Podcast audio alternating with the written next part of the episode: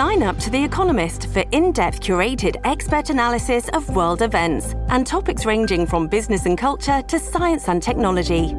You'll get the weekly digital edition, online only articles, curated newsletters on politics, the markets, science, culture, and China, and full access to The Economist Podcast Plus.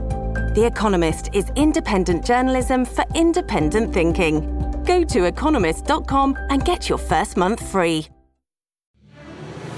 Las noticias no son hechos aislados. Dania Alexandrino las pone en perspectiva, analizando los hechos relevantes con su característica frontalidad.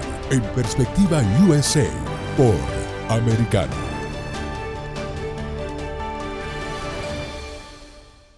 Coach Kennedy, first your reaction. Um, how are you feeling now that the ruling has come down in your favor?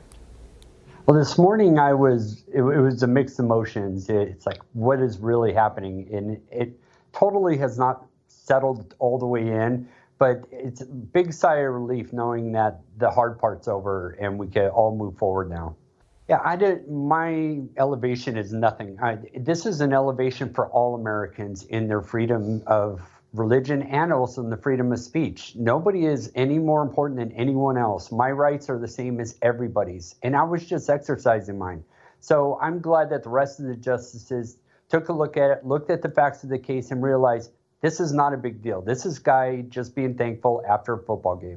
Ahí ustedes escucharon al coach eh, Joe Kennedy, quien era el coach bajo el cual, eh, cuyo caso fue el que se decidió en el día de hoy que fue el caso en donde una escuela superior lo suspendió porque después de cada partido el coach se arrodillaba en la yarda número 50 de la cancha de fútbol americano para orar.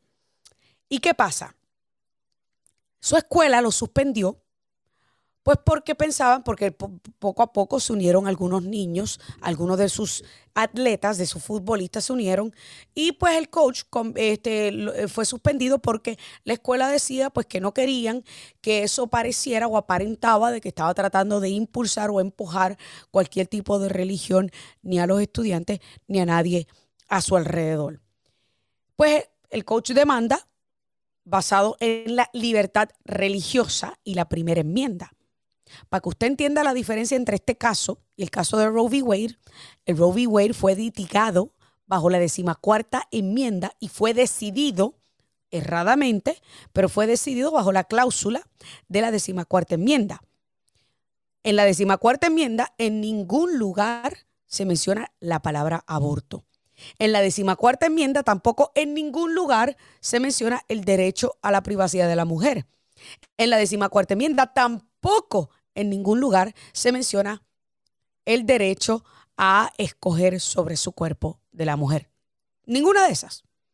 La decimacuarta enmienda es clara y lo que dice es, y vuelvo y repito, ningún Estado puede o debe hacer o enforzar ninguna ley que pueda atentar contra los privilegios e inmunidades de los ciudadanos de los Estados Unidos, ni tampoco Ningún Estado puede privar a ninguna persona del derecho a la vida, a la libertad o a la propiedad sin el debido proceso de ley.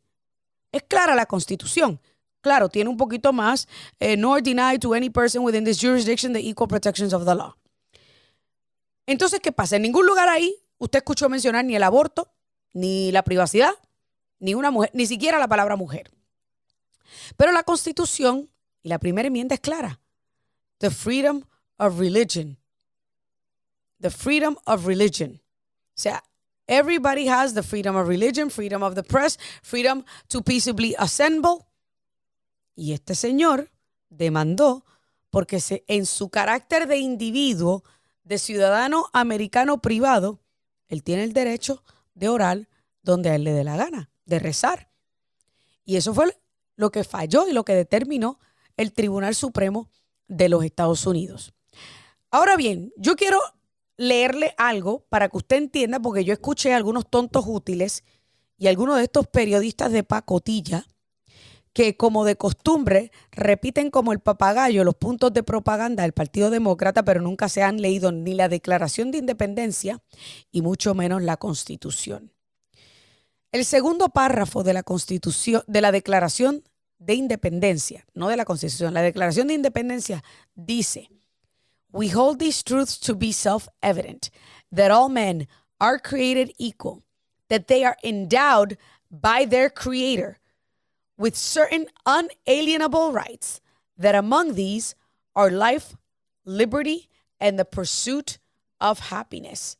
Sostenemos que estas verdades son evidentes, que todos los hombres son creados iguales, que su creador, escuche bien la palabra creador, los dotó de ciertos derechos inalienables, que entre estos están la vida, la libertad y la búsqueda de la felicidad.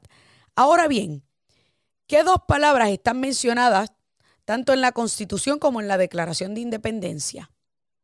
La vida y la libertad. La vida y la libertad.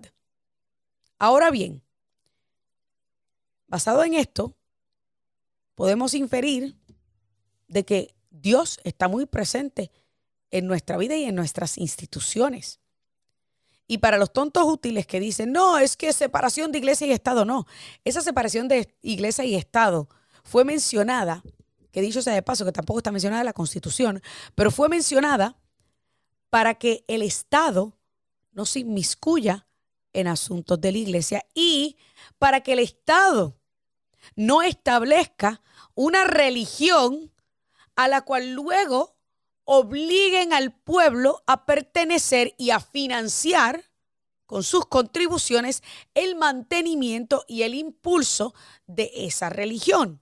Para que usted entienda, este país fue fundado por personas que llegaron a él huyendo de persecución religiosa. Y este país, nuestros fundadores y los primeros eh, settlers llegaron en 1600 y pico por ahí. 100 años después, sus hijos, sus nietos decidieron que obviamente había que tener me están diciendo que ya tenemos a nuestro invitado para hablar un poquito eh, más a fondo y de la manera más breve posible sobre lo que implica esta decisión y para aquellos que desconocen esto de iglesia y Estado y si el Estado se debe envolver en la iglesia, la iglesia en el Estado, X, me acompaña el pastor y comunicador Jesús Manuel Torres. Buenas noches, pastor, bienvenido nuevamente a Perspectiva USA. Un abrazo, Dania. Gracias por tenerme en tu programa y un abrazo a la gran audiencia que, está contigo y un placer acompañarte hoy. Eh, tenemos muy poco tiempo porque tenemos el programa corriendo, porque sé que usted también está corriendo, pero vamos a hablar rapidito sobre esta decisión del Tribunal Supremo que fue publicada en el día de hoy al coach Joe Kennedy, donde se le hace victoria a su libertad religiosa de poder orar, rezar cuando él quiera, donde él quiera. ¿Qué significa esto para todos aquellos que están constantemente diciendo que esto es eh, que esto es una clara violación a la a la separación de Iglesia y Estado? Bueno, los que los que plantean eso tienen que regresar a la clase de derecho constitucional eh, y tomar las clases de derecho constitucional básica por YouTube, que pueden entrar y pueden eh, educarse un poco más. la cláusula de, de cuando vas a la presidencia donde se gestó la cláusula de separación de Iglesia y Estado, no se creó para separar la iglesia del Estado, se creó para separar el Estado de la iglesia y que el Estado no entrara a los asuntos de la iglesia. Que el, el ala liberal ha querido aprovechar eso para separar la iglesia del Estado es una falacia en todos los conceptos. Y voy con el caso ahora en 30 segundos, pero yo creo que es necesario plantear esto, Dania, para que los oyentes sepan nuestra posición. Primero, la iglesia no es una organización, son gente de fe que son ciudadanos que radican sus impuestos, que aportamos al, al fisco, que aportamos al Fondo General, que tenemos nuestros hijos en las escuelas, que somos maestros, que somos comunicadores, que servimos a la comunidad. La iglesia no está compuesta por un grupo de religiosos que vive en un monasterio y que no tiene relación con la comunidad. Así que querer, querer aislar a la iglesia, que es la gente que compone la organización, de la comunidad es totalmente una falacia. En el caso de este coach, como lo dije en mi programa de radio hoy, para mm. mí, y lo voy a decir con todas las fuerzas de mi alma, desde mis entrañas, esto es una victoria para la gente de todas las religiones, no solamente para los cristianos. Y ese es el punto que yo quiero resaltar. Es una vergüenza como nación que nosotros estemos hoy ocupando papeles y ocupando tiempo del Tribunal Supremo de los Estados Unidos y que hayan pasado cuatro o cinco años de pena y de, y de, y de injuria para una familia como la de este coach, que imagínate cuatro años litigando en un tribunal, los costos que esto tiene, las angustias que le crea a la familia, por el gran pecado de arrodillarse a orar después de un juego de fútbol. Me parece que además de la victoria, es una vergüenza para los Estados Unidos que el, titular principal de nuestra nación hoy sea que le permitieron a un hombre y le reivindicaron el derecho a orar. Cuando en, cuando en la vida se ha registrado que por orar alguien ha sido dañado? Esa es la pregunta que yo hago. Neuro, neurocientíficos han señalado en estudios que cuando la gente ora, bajan sus niveles de depresión. que, que no importa quién estén orando. O sea, yo tengo mi Dios y sé quién es mi Dios, pero la oración es beneficiosa para la familia, para la comunidad. Cuando por amor a Dios nosotros caímos en el en la desgracia como nación de tener que ir a un tribunal supremo a pedirle que reivindiquen el derecho de una persona a orar. El derecho eh, eh, eh, constitucional, dicho sea de paso. Y que el juez Thomas, el juez Clarence dice, este hombre está doblemente protegido. ¿Cómo ustedes no se dieron cuenta que hay dos enmiendas en la Constitución? Eh, que, que, protegen a este hombre. Claro, es absurdo. Es absurdo. si tú me dices a mí que él obligó al equipo a orar, que no pues lo yo tuviera mi reserva. Claro, claro. Pero él no, está, él no está obligando al equipo a orar, él está orando solitariamente, en un acto de solemnidad. Así que yo creo que debemos como nación, de una vez y por todas, ponerle un detente a esto, Dania, y saber que la oración es beneficiosa y no perseguir las religiones ya eh, y a las personas que son buenas y quieren practicar su fe libremente. Claro.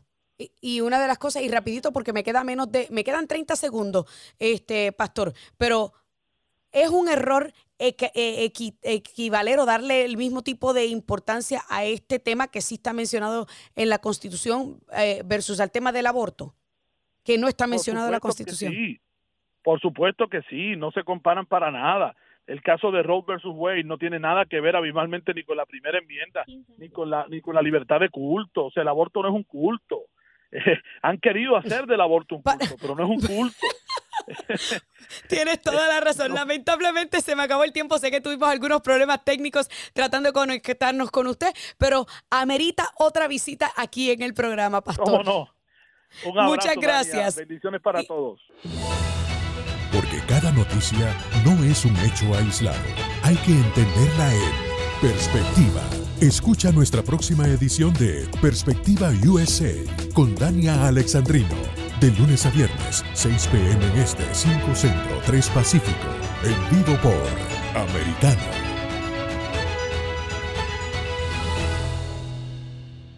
This podcast is a part of the C Suite Radio Network. For more top business podcasts, visit c-suiteradio.com.